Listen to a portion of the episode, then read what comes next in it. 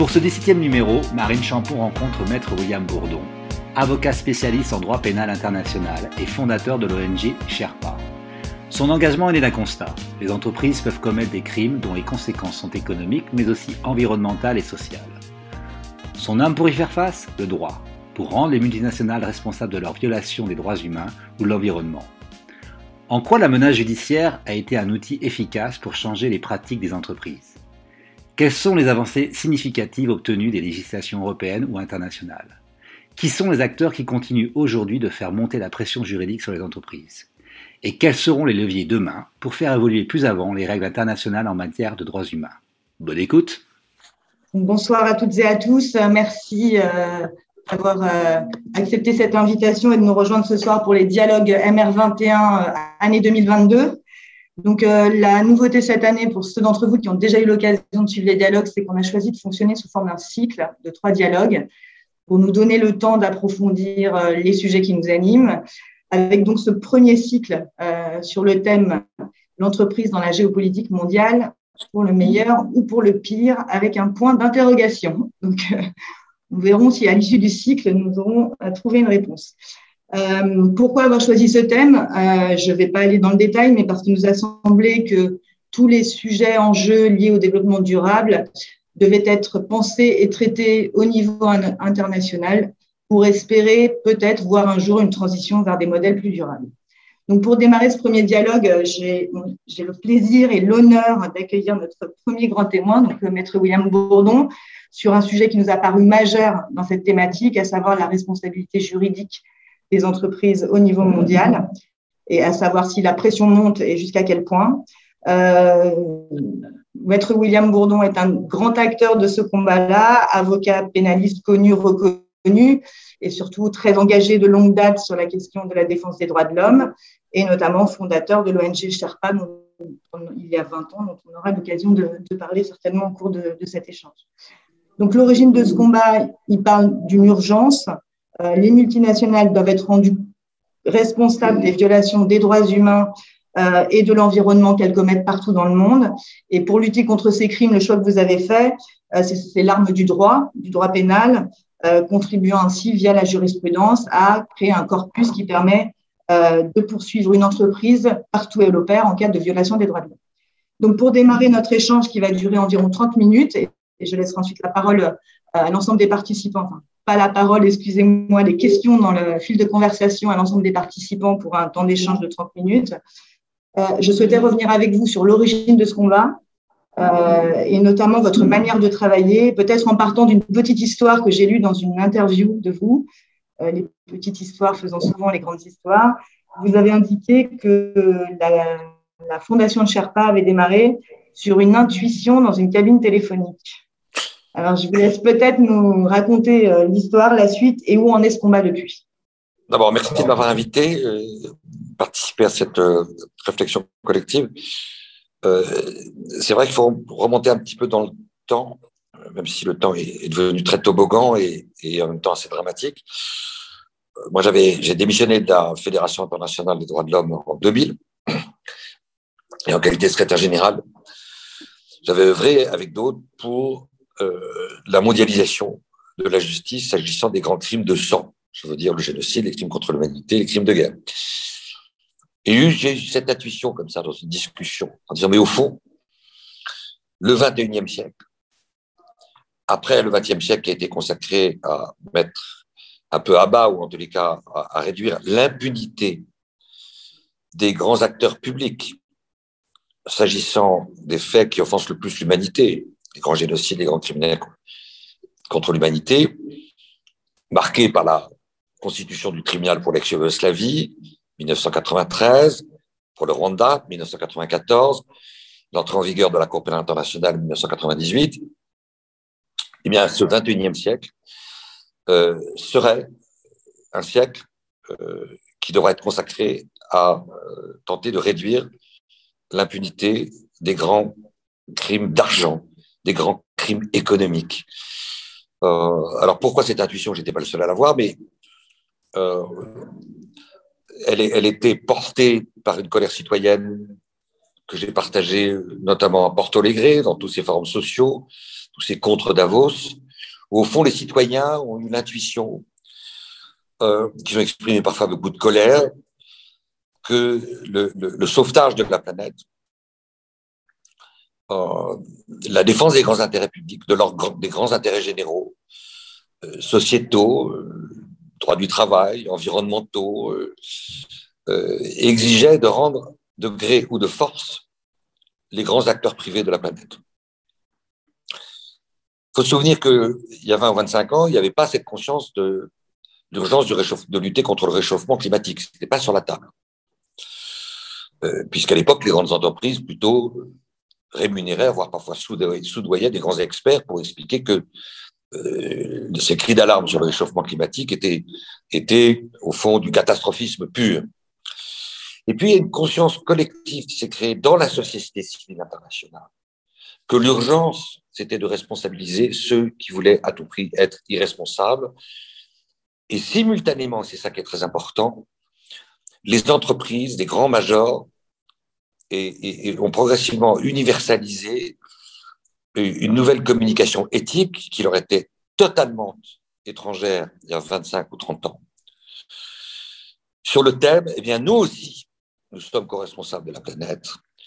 Nous aussi, nous avons des devoirs et d'élaborer des codes de conduite, des chartes.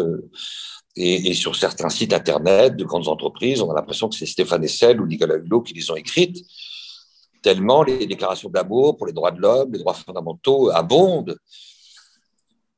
Et cette irruption du soft law, évidemment, ne doit pas être négligée, on va en dire un mot mais elle était aussi lourde, de mon point de vue, en tous les cas, d'arrière-pensée euh, idéologique, euh, au sens le plus large du terme, c'est-à-dire, au fond, euh, séduire la planète et les consommateurs et les fonds de pension éthiques et les États par le soft law pour réduire l'exigence de la société civile de porter à l'échelon national ou européen ou international euh, la mise en œuvre de normes impératives, parce que sans des normes impératives, on sait que euh, la responsabilisation euh, est beaucoup plus difficile et beaucoup plus incertaine.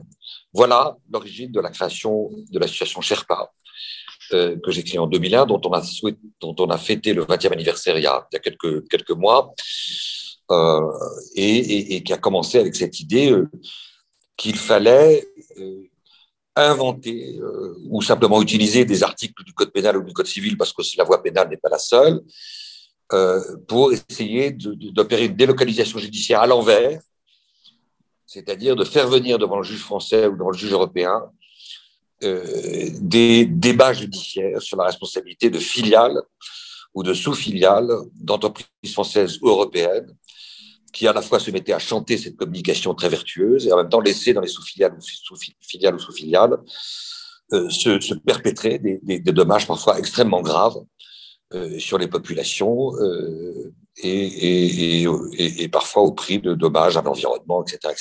Voilà l'origine de cette intuition de cette cabine téléphonique. Peut-être on reviendra dans, un, deuxième temps sur la, le, niveau européen. Euh, j'aurais souhaité avoir, euh, pour, pour, démarrer euh, cette overview géopolitique, sur votre regard sur le contexte géopolitique mondial, qui est aujourd'hui sous tension, je pense que c'est un euphémisme de le dire, et peut-être votre regard sur deux éléments de ce contexte géopolitique et de quelle manière ils influencent le combat et, la manière dont vous avez choisi d'aborder le sujet des droits de l'homme. D'une part, l'affrontement États-Unis-Chine, euh, qui est aujourd'hui euh, centrale dans ces débats géopolitiques, et peut-être plus spécifiquement euh, le cas de la Chine, et notamment l'utilisation par la Chine de ses entreprises ou de l'arme économique pour peser dans ce jeu géopolitique mondial. Alors évidemment, c'est très très important parce que les, les, événements sont accélérés. ce que vous évoquez, c'est cette nouvelle bipolarité qui s'est créée entre les États-Unis et la Chine, et puis la, la, la, Chine-Afrique, c'est-à-dire le fait qu'à la France-Afrique, maintenant, il y aurait un concurrent à la France-Afrique euh, qui, qui, serait la Chine-Afrique, sur lequel il y a eu beaucoup d'études, d'écrits. En fait, euh, les, combats menés euh, par, par Sherpa se sont heurtés et continuent à se heurter à des très, très, très sérieuses difficultés. Parmi ces difficultés, il y a évidemment, un, le fait que euh, les grandes multinationales de la planète ont un PNP, un PNP, ont un, pardon, un chiffre d'affaires, euh, une capacité d'influence, euh, ça s'appelle la sphère d'influence dans les travaux onusiens, largement supérieure aux États qui accueillent leurs investissements ou leurs usines. Donc il y a déjà une asymétrie entre la puissance étatique locale et l'acteur privé. C'est important pour la suite. Euh, la, la, la, deuxième difficulté, elle tient au fait que des entreprises avec lesquelles j'ai discuté disent mais vous nous imposez d'être vertueux, mais en étant vertueux face à des nouveaux acteurs tels que les acteurs chinois, malais, turcs, brésiliens, euh, vous nous dites au fond que la vertu euh, va devenir pénalisante. Euh, parce que c'est les moins bien disants sur le plan éthique qui en fait raflent maintenant massivement des marchés en Chine parce que les entreprises expliquent qu'elles sont compromises pour avoir accès à un certain nombre de marchés, parce qu'elles s'interdisent, par exemple, de corrompre des agents publics euh, étrangers, comme aujourd'hui le dispositif euh, français, européen, international, la Convention de Mérida de 2003 euh, l'interdit. Et donc ce contexte géopolitique a, dramatisé les enjeux et les a complexifiés. Et le tout euh, dans, un contexte de perte d'influence de la France en Afrique et de perte de crédibilité de sa parole pour des raisons extrêmement complexes.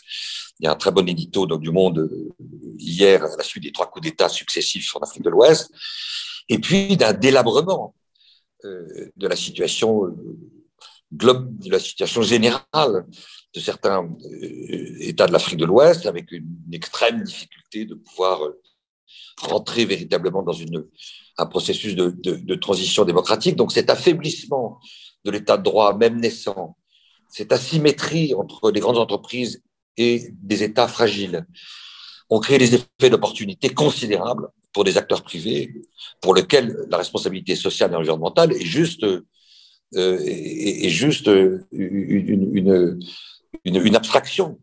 Euh, et comme c'est une abstraction, euh, ça devient plus compliqué de, modéliser, de conceptualiser ce qui est au cœur de l'action de Sherpa et d'autres ONG. Oui, messieurs les managers, la vertu peut être rentable. Et oui, il peut y avoir un retour sur investissement dans le fait de respecter les grands principes fondamentaux.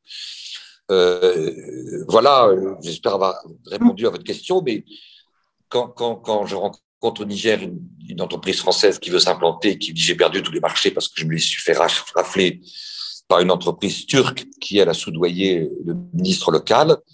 Euh, c'est vrai que la position dans laquelle se trouvent les ONG et la société civile est compliquée, euh, parce que il faut bien admettre, il faut bien entendre les, les, les, les, inconforts en, en termes de, de, déploiement économique que ça fabrique aussi pour certains acteurs du marché, même si je pense que dans la durée, il faut être intransigeant sur le respect de ces normes et, et de ces valeurs. Alors justement, pour, euh, euh, entre, ces, États-Unis et cette Chine, il y a donc l'Europe. Euh, et peut-être que l'Europe s'inscrit dans, cette idée qui est développée par certains que le développement durable ou la responsabilité sociétale est un bien de croyance, et en tout cas essaye d'y croire. On a vu, semble-t-il, ou ce qu'on appelle des avancées, ou en tout cas des changements de posture récemment. Je pense au retrait de Total en Birmanie, je pense à la résolution votée récemment euh, à l'Assemblée nationale euh, reconnaissant le génocide des Ouïghours, euh, aux discussions en cours au niveau européen sur le devoir de vigilance. Est-ce que l'UE va être un acteur déterminant sur ce sujet-là? Est-ce qu'elle peut l'être et si elle peut l'être, comment? Et sinon, quelles autres institutions internationales vous voyez comme potentiellement pouvant prendre le lead sur ces sujets? On pense notamment à l'OCDE, mais, euh, mais, quelle posture euh, et quel positionnement de l'Union européenne euh, dans, ce match qui est en train de se jouer US-Chine, avec, comme vous le disiez, cette influence très, importante de la Chine sur l'Afrique? Évidemment qu'on rêve tous, je pense qu'on rêve tous que l'Europe se consolide, retrouve des couleurs au moment où certains candidats à l'élection présidentielle l'attaquent très durement et au moment où ou des régimes populistes à Varsovie et en Hongrie euh, semblent vouloir faire un droit d'honneur au, droit européen. C'est donc de l'intérieur même de l'Europe qu'une que, une, forme de cancer est en train de, non pas se généraliser, mais fait irruption. Le tout dans ce contexte de bipolarité et dans le contexte aussi de, des États-Unis qui n'ont pas renoncé aux prérogatives de l'Empire, parce que euh, ce, qui, ce, qui, ce qui a été le sous-jacent de l'action d'un certain nombre de parlementaires en France quand ils ont voulu imposer la loi Sapin 2 et de consolider l'obligation de conformité dans la lutte contre la corruption contre les entreprises, c'est de dire c'est le meilleur barrage pour éviter les effets toxiques de l'application incroyablement extraterritoriale euh, des dispositions anticorruption américaines, dont on sait que parfois elles sont instrumentalisées, bien sûr, avec des arrière-pensées pour permettre à des géants américains de voir affaiblir leurs rivaux. Euh, donc, euh, tout ça, ce sont des éléments de complexité pour l'action des ONG, qui parfois ne sont pas toujours équipés euh, et qui pêchent parfois par naïveté ou par manque de, de, de, de, discernement ou de lucidité. Mais en même temps, c'est en train de changer. Euh, et c'est en train de changer parce que c'est en Europe, c'est important de le dire, que la prise de conscience est la plus forte. Et c'est l'honneur de l'Europe, c'est dans sa tradition historique, euh, de, prise de conscience qu'il faut résister à ce nivellement par le bas euh, du droit à l'échelon international s'agissant de la, responsabilité des entreprises. Euh, alors, de ce point de vue-là, euh, le Parlement européen, évidemment, a multiplié des résolutions qui, sur le papier, sont formidables, enfin, qui n'ont aucun pouvoir normatif, mais qui participent aussi du rapport de force que, doit imposer l'opinion publique et la société civile. Euh, et c'est d'autant plus important que juste un mot sur la puissance des lobbies, c'est-à-dire qu'on ne peut pas parler de l'exigence de responsabiliser les entreprises sans évoquer la puissance des lobbies à Bruxelles et le fait que un haut fonctionnaire euh, ou, un parlementaire, je ne sais plus sur quatre ou sur cinq, se recycle euh, dans les lobbies pour parfois prêcher une parole à l'envers de ce qu'il prêchait dans, le, dans les cabinets ou dans les enceintes dans lesquelles ils exerçaient. C'est d'ailleurs tout à fait incroyable. et donc, euh, le, Parlement français, à l'instigation d'un certain nombre d'ONG, notamment Sherpa, a, vous le savez, voté la loi sur le devoir de vigilance que tout le monde connaît. Cette loi est imparfaite, il y a des trous dans la raquette, elle n'est pas toujours très bien rédigée, mais c'est un premier pas extrêmement important et c'est en France qu'a été promulguée cette loi. Et c'est à partir de cette loi que, euh, au printemps 2021, a été, proposé par la Commission européenne un projet de directive européenne. Alors c'est très important ici de dire deux mots. Euh, le, le, projet de directive européenne, quand on le lit bien, va plus loin que le devoir de vigilance et de nature à, à compenser, réparer, suppléer aux carences de la loi euh, française. Je vous en donne quelques exemples. Euh, L'article 3 du projet de directive est consacré aux définitions des parties prenantes, fournisseurs, sous-traitants. Il, il propose des contours plus précis que les termes utilisés par la loi française, qui étaient perfectibles et qui donc pourra être, être améliorés sur ce point. Euh, l'article 12 du projet de directive impose, c'est très important, la désignation d'une ou plusieurs autorités nationales compétentes chargées de surveiller l'application de la directive une fois transposée en droit national. Alors ici, une parenthèse qui me paraît absolument clé. Euh, une enquête de Sherpa et du CCFD a révélé que sur 263 entreprises concernées par la loi sur la vigilance, 14 euh, n'avaient pas publié leur plan, c'est-à-dire 17%. Euh, euh, c'est beaucoup. La SNCF a une dérogation disant on a été transformé en société anonyme. On ne peut pas. Et McDonald's, qui emploie 40 000 salariés dans l'Hexagone, dit ça ne s'applique pas à nous parce que les salariés, en fait, travaillent dans le cadre d'une franchise. C'est évidemment pas admissible. Euh, évidemment qu'il faut euh, là-dessus améliorer la loi, c'est le sens de la directive européenne. Euh, je vous donne des exemples. McDonald's, Lactalis, Bigard et le roi Merlin, le, roi Merlin n'ont pas publié de plan aujourd'hui. Euh, et quand on constate les plans qui ont été publiés, ils sont d'une extraordinaire hétérogénéité. Et je veux dire ici qu'il y a des global managers qui jouent le jeu certainement avec sincérité et volonté euh, de, s'inscrire dans cette modernité citoyenne et, légale, et d'autres qui publient des plans en forme d'écran de fumée. Enfin, il n'y a aucun doute, aucun doute là-dessus. Mais je voudrais rajouter que euh, dans la directive européenne, qui, va être le grand combat là, hein, dans les deux prochaines années, si, cette directive est, euh, passe et promulguée, est adoptée, euh, l'Europe va donner un signal très fort à l'ensemble de, la communauté, de la communauté internationale notamment parce que cette directive européenne, elle prévoit ce que certains parlementaires avaient demandé lors des débats sur la loi de mars 2017, c'est-à-dire euh, une présomption de responsabilité en cas de préjudice. Je m'explique. Nous, on avait essayé d'introduire cette présomption de responsabilité en disant, mais au fond, vous communiquez à UEADIA pour expliquer que vous êtes co-responsable dans le cadre d'une responsabilité mutualisée par rapport à la dimension de plus en plus systémique d'un certain nombre de risques et de menaces sur la planète et les nouvelles générations. Bien. Vous êtes maintenant obligé euh, de, justifier des mesures de prévention des risques. Et si un dommage survient, si un dommage survient, alors que ces mesures de prévention des risques, c'est une obligation de moyens et pas une obligation de résultat. La moindre des choses, si on coupe la loi sur la vigilance et cette armada de dispositions de soft law, de droit mot, c'est bien qu'il y ait une présomption de responsabilité. C'est le sens de la directive européenne. Et, c'est très important cette question.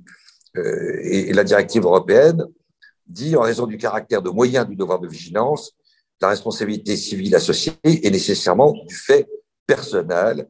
Il s'agit de déterminer si le manquement de la société dominante à son devoir de vigilance est en causalité avec le préjudice subi par un tiers.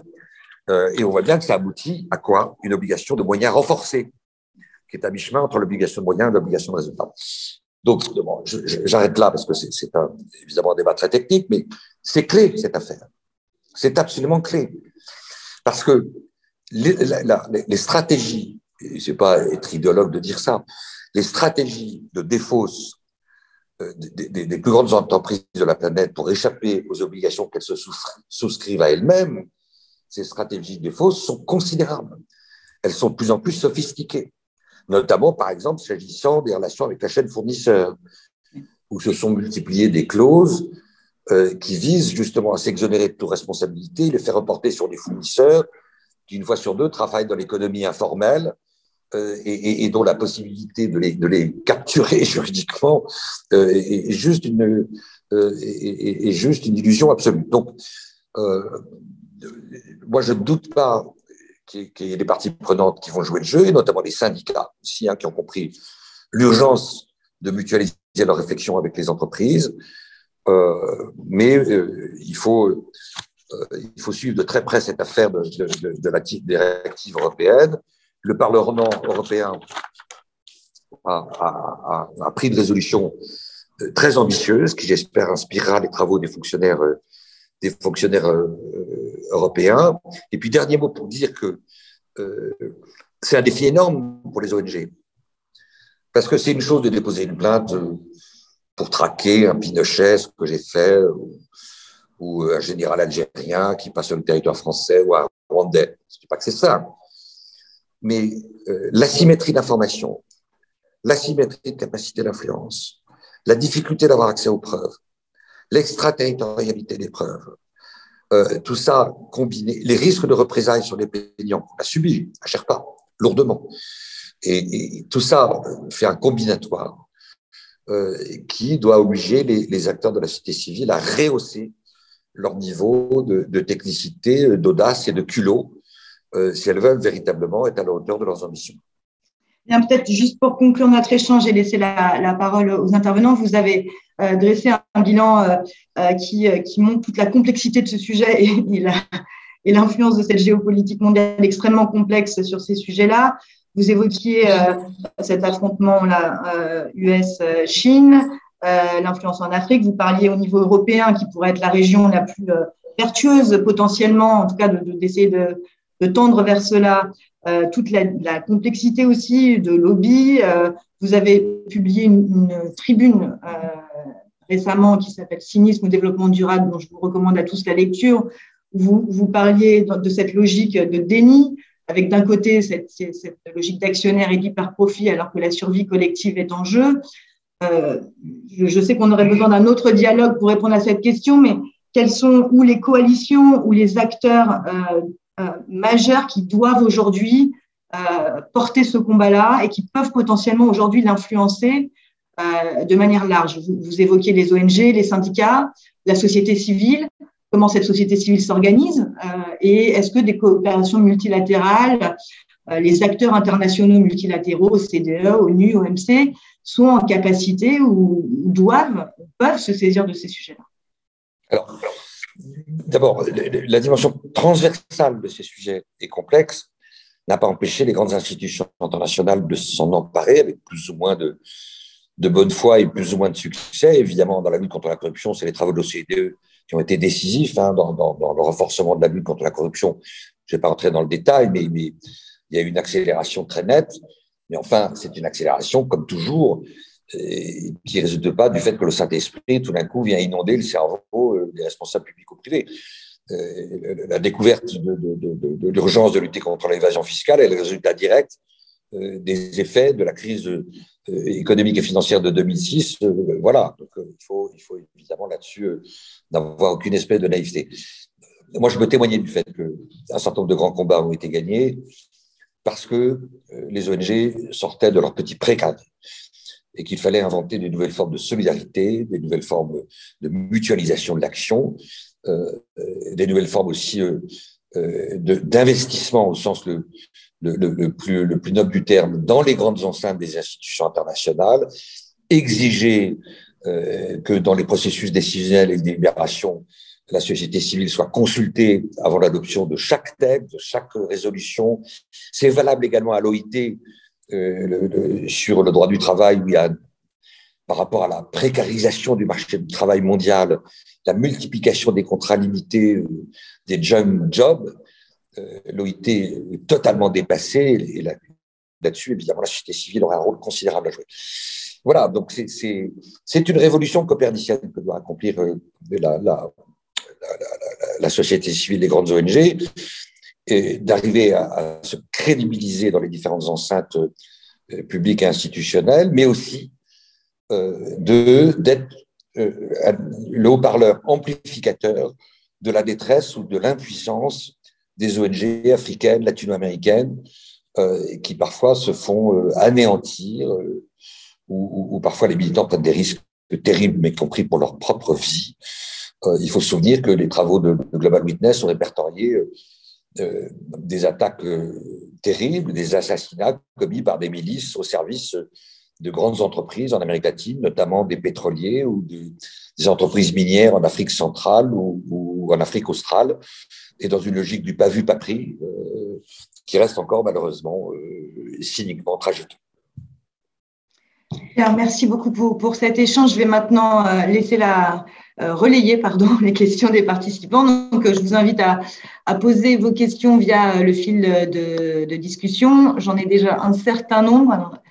J'en prends connaissance, donc j'essaierai, après vous avoir posé la question, de les regrouper. Euh, donc, euh, euh, sortie de Total et Chevron en Birmanie, bravo ou enfin, pour l'interrogation. Et qu'en dire au regard des arguments utilisés jusqu'ici et quelle exemplarité? Alors, nous, nous, on est très concernés par cette affaire. Le cabinet est un des avocats du gouvernement birman en exil. Euh, moi, j'avais été à l'origine, quand j'étais président de Sherpa, de la, plainte déposée pour euh, euh, travail forcé sous des qualifications juridiques diverses contre Total, à l'origine de la transaction qui avait fait couler beaucoup d'encre en 2005, où Total avait abondé un fonds, 5 millions d'euros, qui avait changé la, vie de milliers de Birmans à la frontière. Ça avait été une longue épopée. Et d'ailleurs, à l'époque, une partie de mon propre camp m'avait attaqué quand même c'est vous dire si je ne parlais pas une, une espèce de gauchiste idéologue frénétique, puisque la FIDH et la Ligue des droits de l'homme avaient diffusé un communiqué en disant par cette transaction, Sherpa et son président, en quelque sorte, ont baissé leur froc devant le marché et ont participé à la réhabilitation de l'image de Total. Mais j'avais tout à fait conscience du fait que, euh, en étant pragmatique, ça servait aussi les intérêts de Total qui avaient besoin de redresser son image. Alors justement, à propos d'image, il ne faut pas être dupe du retrait de Total. Euh, je crois que, d'abord, énorme coup de com', formidable. Enfin, il vaut mieux qu'il se retire que pas. Euh, le Monde avait publié un article il y a quelques mois. Euh, je vous rappelle que le consortium entre Total et différentes parties prenantes est immatriculé où? Aux Bermudes. Je rappelle qu'il y a des soupçons d'évasion de l'argent public gigantesques contre les militaires. Est-ce que Total sait, savait, a laissé faire, a permis euh, en quelque sorte ce blanchiment massif par euh, euh, ceux qui sont à Jurassic Park, là, à Rangoon, c'est une question quand même assez sérieuse. Donc, donc c'est bien qu'il l'ait fait, mais ça serait mieux s'il l'avait fait plus tôt et pas sous la pression, parce qu'on compte maintenant les morts par milliers en Birmanie, avec des armes de guerre qui ont été acquises justement du fait des ressources qui ont été prodiguées par un certain nombre d'acteurs du marché. Et ça serait bien qu'ils le fassent aussi dans d'autres pays où les violations des droits de l'homme sont tout aussi patentes. Donc, il y a une dimension opportuniste et sélective dans cette affaire qui n'échappe à personne, même s'il ne faut pas bouder non plus et admettre que, comme le gouvernement évidemment birman en exil, euh, que c'est quand même euh, un moindre mal, même si c'est très, tardif, qu'il se soit retiré de la Birmanie. Alors, une, question sur. Alors, je ne sais pas si, si, vous pourrez répondre sur le retour sur investissement, mais quel est concrètement le retour sur investissement pour l'entreprise d'être vertueuse sur des marchés endémiquement corrompus? Alors, le retour sur investissement, il est très simple. Plus il y a de fonds de pension éthiques, plus il y a de consommateurs exigeants sur le plan éthique, plus les processus de labellisation euh, sociale, euh, sociétaux euh, sont des processus véritablement surveillés par des organes de certification sérieux et pas juste une espèce d'alliance du green, du greenwashing. Et plus l'entreprise s'est identifiée par les consommateurs comme étant sincèrement plus vertueuse que les autres, euh, a vocation à inspirer des consommateurs qui vont se détourner peut-être d'autres entreprises, identifiées comme plus duplices, plus hypocrites et moins respectueuses finalement des, droits de l'homme ou des droits des gens. Alors, je ne suis pas en train de faire un appel au boycott. Euh, moi, j'ai eu l'idée de déposer la plainte contre les, entreprises textiles pour les Ouïghours. Et pour la première fois, une enquête a été ouverte il y a, six mois pour recel de crimes contre l'humanité. Je le dis au passage parce que c'était une notion sur laquelle on se bagarre depuis 20 ans. Et c'est la première fois en Europe qu'il y a une enquête, pour recel de crimes contre l'humanité. D'habitude, le recel, c'est recel d'escroquerie, c'est recel d'abus de confiance. Recel de crimes contre l'humanité qui ouvre d'ailleurs des perspectives très intéressantes pour d'autres dossiers. Euh, mais, mais, tout ça pour dire que euh, c'est ça qui est essentiel. On est dans une course-poursuite. On est dans une course-poursuite. Tout le monde le voit bien avec des logiques de déni. Et les logiques de déni, elles sont portées par quoi? Des logiques court-termistes. Quel est le principal ennemi euh, de la responsabilisation des acteurs privés? Ce n'est pas le seul. C'est la financiarisation de l'économie. Parce que la financiarisation de l'économie, ce n'est pas si mécanique que ça. Euh, c'est l'irruption d'acteurs, par exemple les hedge funds, dans un certain nombre de grandes sociétés internationales, oui, pour qui le développement durable, c'est le cynisme durable. Et pour qui le retour sur investissement prime sur toute autre logique, parce que c'est la logique du retour sur investissement, du court-termisme. Or, la responsabilité sociétale et environnementale s'impose, ça impose aux, aux entreprises des stratégies de long terme. Parce qu'il n'y a pas de respect de l'intérêt général si on n'est pas dans une stratégie de long terme. Le reste, c'est des balivernes. Et si on est dans une stratégie long terme, ça veut dire de faire des sacrifices à court terme, en se disant que ces sacrifices seront rémunérés et gratifiés à long terme, parce qu'il y aura une reconnaissance par les syndicats, par les consommateurs, par les fonds de pension éthiques ou par les actionnaires sociétaux qui commencent à émerger de plus en plus euh, dans l'enceinte délibérative des grandes entreprises du marché. Euh, une autre question sur euh, ces, enjeux de, responsabilité. Euh, ne pensez-vous pas qu'une étape cruciale sera franchie quand la responsabilité portera non pas sur la personne morale, l'entreprise en tant que personne morale, mais sur ses dirigeants intuitus personnels? Alors, d'abord, quand on est dans le pénal, c'est la, responsabilité pénale individuelle et la responsabilité pénale de la personne morale. Depuis, l'intégration dans les années 2000 du principe de la responsabilité des personnes morales, toute la jurisprudence et le droit positif sont d'accord pour dire que ça se cumule. C'est pas exclusif, ça se cumule. Euh, et donc, euh, mais le premier principe, c'est le fait personnel. S'il y a un dommage, le fait personnel, il est imputé à qui? Avec une présomption de responsabilité au PDG qui peut s'en exonérer euh, au détriment du dirigeant qui a bénéficié d'une délégation de pouvoir sous réserve d'un certain nombre de contraintes qui sont fixées par la loi. Donc, euh, ça se cumule et c'est une très bonne chose que la responsabilité pénale des personnes morales ait été prévue. Euh, mais ici, j'en ai fait une petite assise. Euh, vous avez évoqué un article dans Mediapart, j'avais fait un article dans Le Monde qui était en miroir avec l'article d'un grand avocat d'affaires qui est un ami, qui est un ami d'ailleurs, et qui lui milite sur le soft law, qui est dans toutes les grandes enceintes internationales, en disant tout ça est formidable, il faut croire les entreprises sur parole, très bien. Mais ça ne nous empêche pas de dialogue constructif et parfois, parfois tonique. Euh, qu'est-ce qui fait peur une entreprise? Qu'est-ce qui fait que quand elle va arbitrer entre un investissement où il y a un risque de dommage pour la biodiversité, mais qui a une source de responsabilité énorme, euh, et, dire non, c'est quoi? Ben, C'est la menace du juge, quand même. C'est la menace du juge. C'est la menace d'être mise en examen. C'est la menace d'une amende qui ne soit pas des amendes euh, qui sont facilement provisionnables dans les comptes de l'entreprise, tellement parfois euh, elles sont dérisoires par rapport aux avantages pécuniaires résultant des investissements qui ont été à l'origine du dommage. Ça, ce sont les arbitrages très cyniques que les entreprises font parfois. Et, l'arsenal juridique en matière de droit pénal de, l'environnement est notoirement insuffisant. Les amendes ne sont pas suffisamment dissuasives, ça s'améliore tout doucement. Il y a eu un livre vert à l'échelon européen qui avait recommandé euh, une aggravation des amendes et les États européens ont fait le gros dos, euh, notamment du fait de, de l'action d'un certain nombre de, lobbies. Et moi, je ne suis pas hostile au fait que quand un dirigeant d'une entreprise euh, est à l'origine d'un dommage considérable, qui porte atteinte massivement à l'environnement ou aux droits des travailleurs, à ce que parfois des peines de prison ferme soient prononcées. Il n'y a aucune raison. C'est aussi le principe de l'égalité devant la loi. Je ne suis pas du tout un forcené de, de, l'emprisonnement. Bien sûr que non, je suis avocat. Euh, mais, mais, mais, mais on le voit bien dans certains dossiers, c'est le couplage du risque judiciaire et du risque réputationnel et c'est l'articulation de ces deux risques intelligemment par, les, par les ONG qui font que parfois des entreprises euh, reculent. Regardez la Farge en Syrie.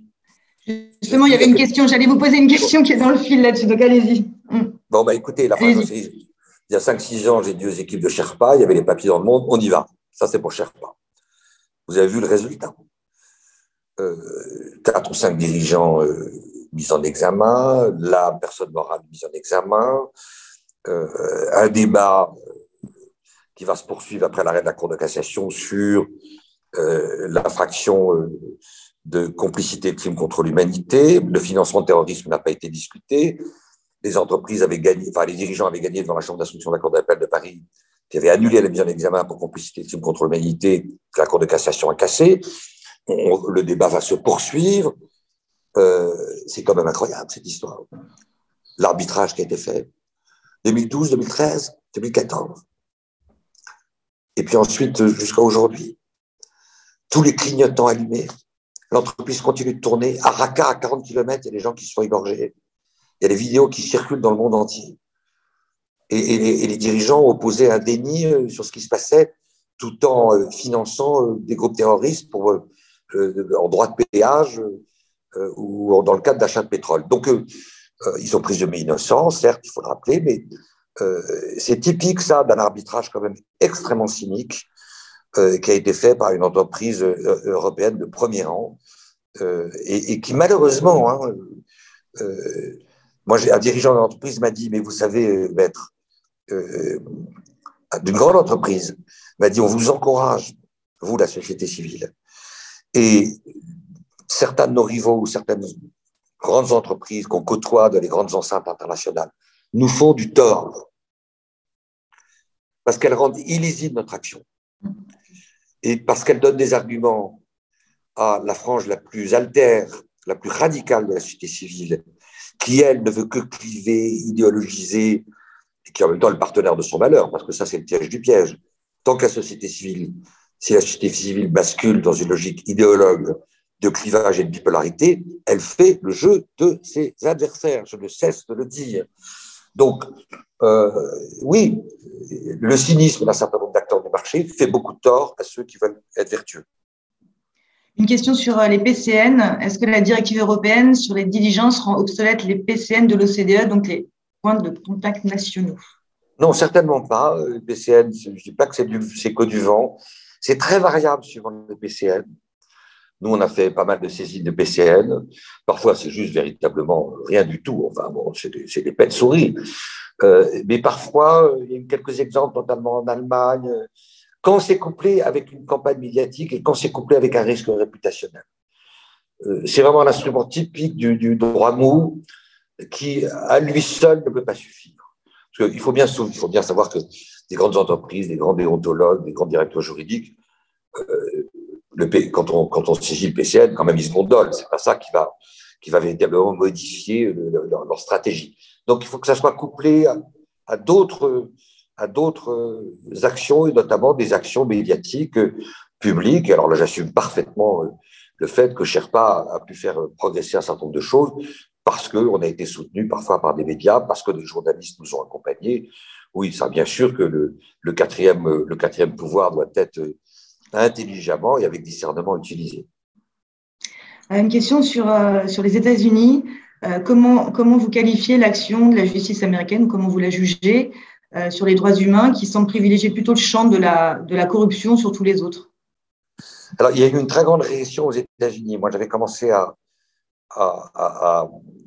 quand j'avais été attaqué à l'impunité des grands criminels de sang, euh, en lien avec des, des, des, avocats américains, on avait essayé de faire intercepter des bourreaux qui passaient régulièrement euh, devant le territoire américain. Puis il y a eu des arrêts désastreux de la Cour suprême euh, qui malheureusement ont réduit le champ d'action des ONG. Et en même temps, sur la corruption, euh, les, Américains ont développé un arsenal juridique euh, incroyablement sophistiqué, si on couple ça avec le fait qu'ils sont capables d'ériger des sanctions internationales contre les entreprises qui utilisent le dollar dans le cadre de leurs transactions ou qui ont, ou qui ont simplement une, succursale ou un établissement euh, euh, sur le territoire américain, ce qui suffit à fonder une compétence de la SEC, par exemple, sur l'ensemble du groupe français, etc.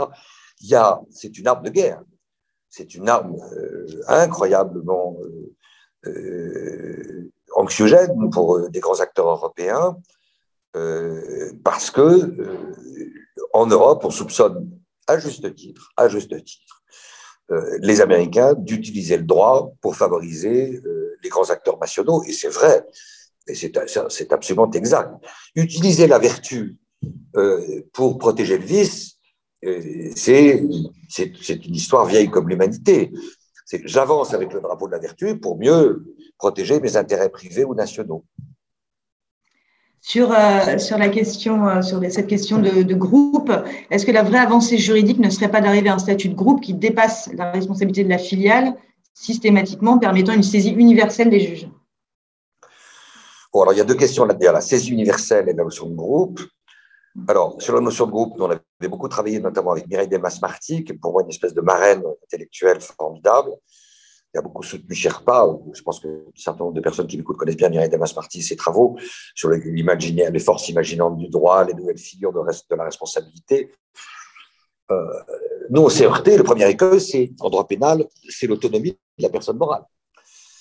Et donc, avec Mireille, au Collège de France, on avait fait un grand, toute une série de travaux sur le caractère fictionnel de l'autonomie de la personne morale filiale par rapport à la mère. C'est pas reconnu en droit pénal.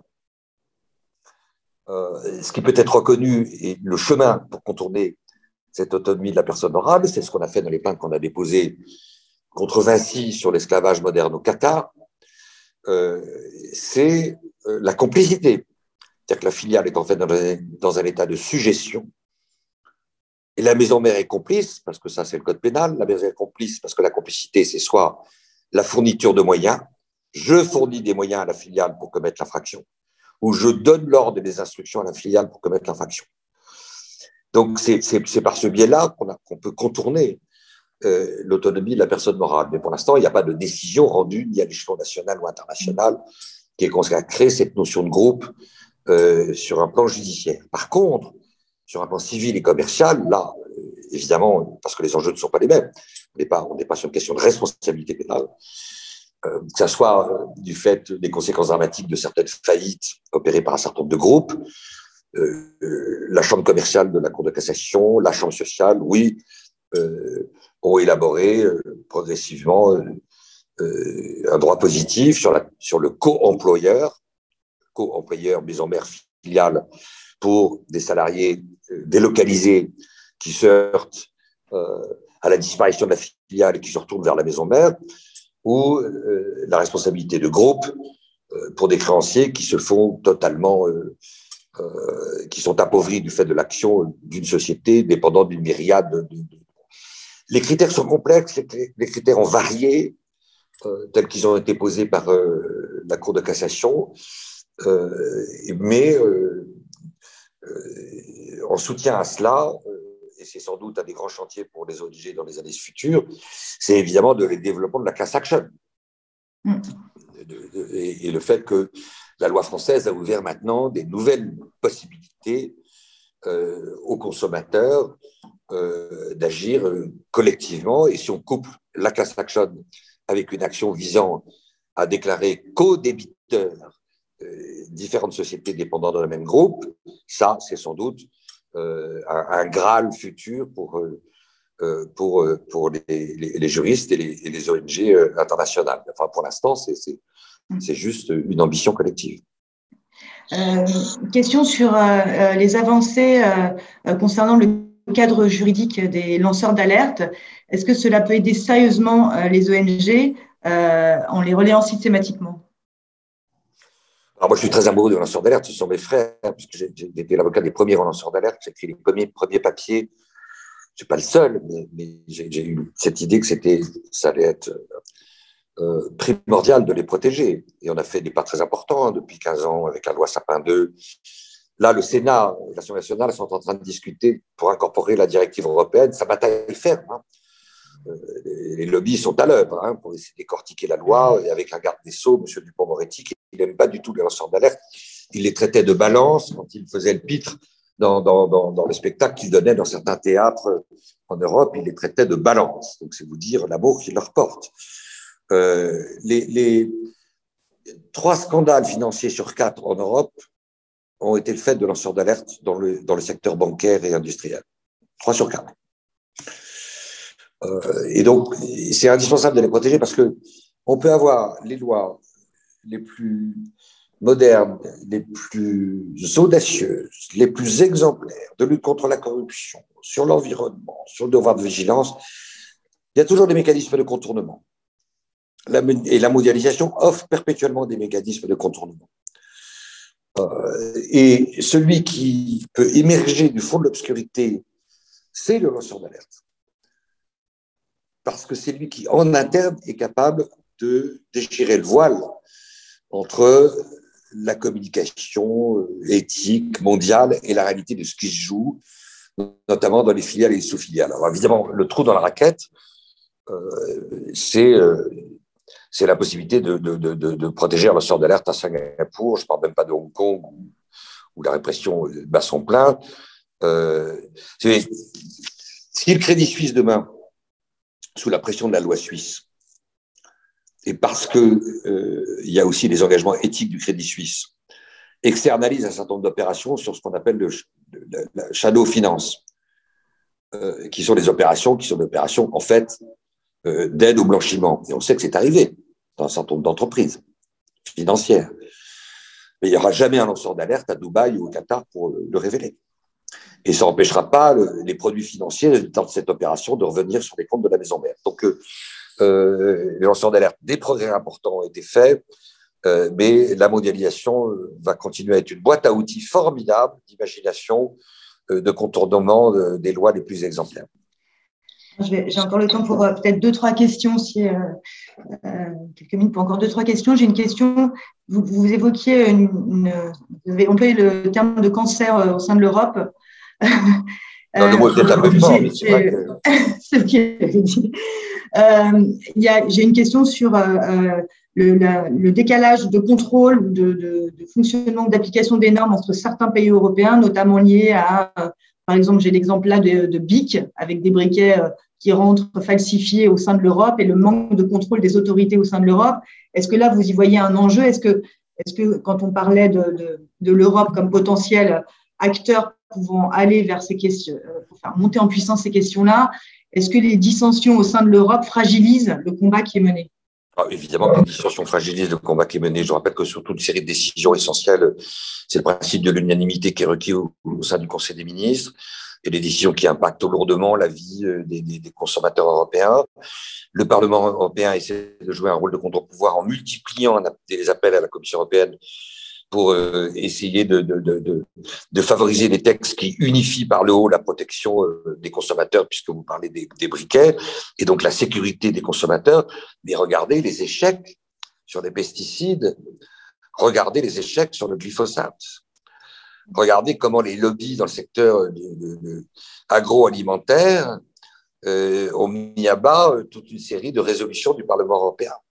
Regardez les soupçons de, conflits d'intérêts qui pèsent sur les grandes agences de sécurité euh, sanitaire ou alimentaire en Europe, et notamment, du fait de l'action d'un certain nombre de lobbying. Je ne veux pas être trop catastrophiste, mais si on couple ça avec le fait que la Pologne, la Hongrie, peut-être demain d'autres pays euh, ne cessent de demander des dérogations et de faire et de faire un droit d'honneur euh, au droit européen avec des juges qui résistent, parce qu'il y a des juges qui résistent à Varsovie, hein, au risque de, de, d'être évoqués. Euh, il y a des juges très courageux, heureusement qu'ils sont là parfois.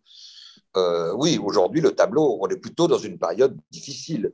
Euh, et, et, et, Emmanuel Macron, qui, dont on peut penser, pas besoin d'être un grand prophète qui va être élu, euh, j'espère qu'il fera, euh, qu'il sera le, le, aussi ambitieux qu'il prétend l'être pour essayer de faire en sorte que l'Europe sorte aujourd'hui de, de, de, des crises et de la léthargie dans laquelle elle semble trop se complaire. Alors, j'ai deux dernières deux questions que je, vais essayer de vous résumer en une question et qui, je pense, serait une très bonne question de, de conclusion. Alors, là, là également, je pense qu'on pourrait avoir un, deux, trois dialogues euh, encore sur ce sujet. Une question qui porte, alors, qui a deux aspects. Euh, Est-ce que l'affaiblissement général des régimes démocratiques versus un, nombre croissant de régimes autoritaires ne doit pas interroger les entreprises euh, pour être plus sélectives dans leurs investissements euh, Et quid du, du mythe de l'entreprise qui soit neutre politiquement? Et en regard de cette question, j'ai une question qui, qui résonne euh, à l'inverse en quelque sorte. Est-ce qu'avec le retour de la guerre froide et la montée en puissance de ces régimes autoritaires ou populistes, et notamment et notamment la Chine, est-ce qu'il y a un moment, ce qu'on demande aux entreprises ne va pas atteindre un, seuil critique pour qu'elles puissent continuer à travailler? Donc, euh, le, débat est vaste, mais il tourne autour de cette question de démocratie entreprise et l'entreprise comme acteur politique. Hein. Alors, plusieurs éléments de réponse. D'abord, je pense que chacun voit bien qu'on est dans une période de, de fatigue euh, démocratique et de crise de la démocratie dans notre pays. Chacun voit bien que a une crise de confiance dont, sont, dont se régalent cyniquement les populistes euh, de beaucoup de citoyens vis-à-vis des responsables publics ou privés. Tous les sondages le disent, la baisse du vote. Un, jeune sur trois ou sur quatre vote régulièrement entre 18 et 30 ans. Bon, on est vraiment, c'est un échec d'ailleurs d'Emmanuel Macron qui avait appelé une grande euh, renaissance de la démocratie française. Dans ce contexte, l'action citoyenne des ONG prend d'autant plus d'importance elle apparaît aussi parfois comme un refuge, et comme le seul refuge pour euh, une expression publique, voire une expression de, colère, parce qu'il y a un affaiblissement, ou il y a une disparition, une raréfication des espaces de délibération démocratique dans lesquels ces préoccupations et ces colères peuvent se porter. Donc ça, c'est un. Deux, euh, de la même façon qu'il y a une grande hétérogénéité des grands managers mondiaux, le plus cynique des PDG, notamment dans le secteur des mines, ou euh, dans le secteur de l'industrie financière. Euh, est-ce que Goldman Sachs est bouleversé si demain les ours blancs disparaissent? Est-ce que ça va être un point essentiel, la disparition des abeilles, pour les hedge funds de, de, de l'État de Delaware? Pas vraiment, quand même. C'est pas vraiment un sujet sur lequel on va pouvoir les émouvoir.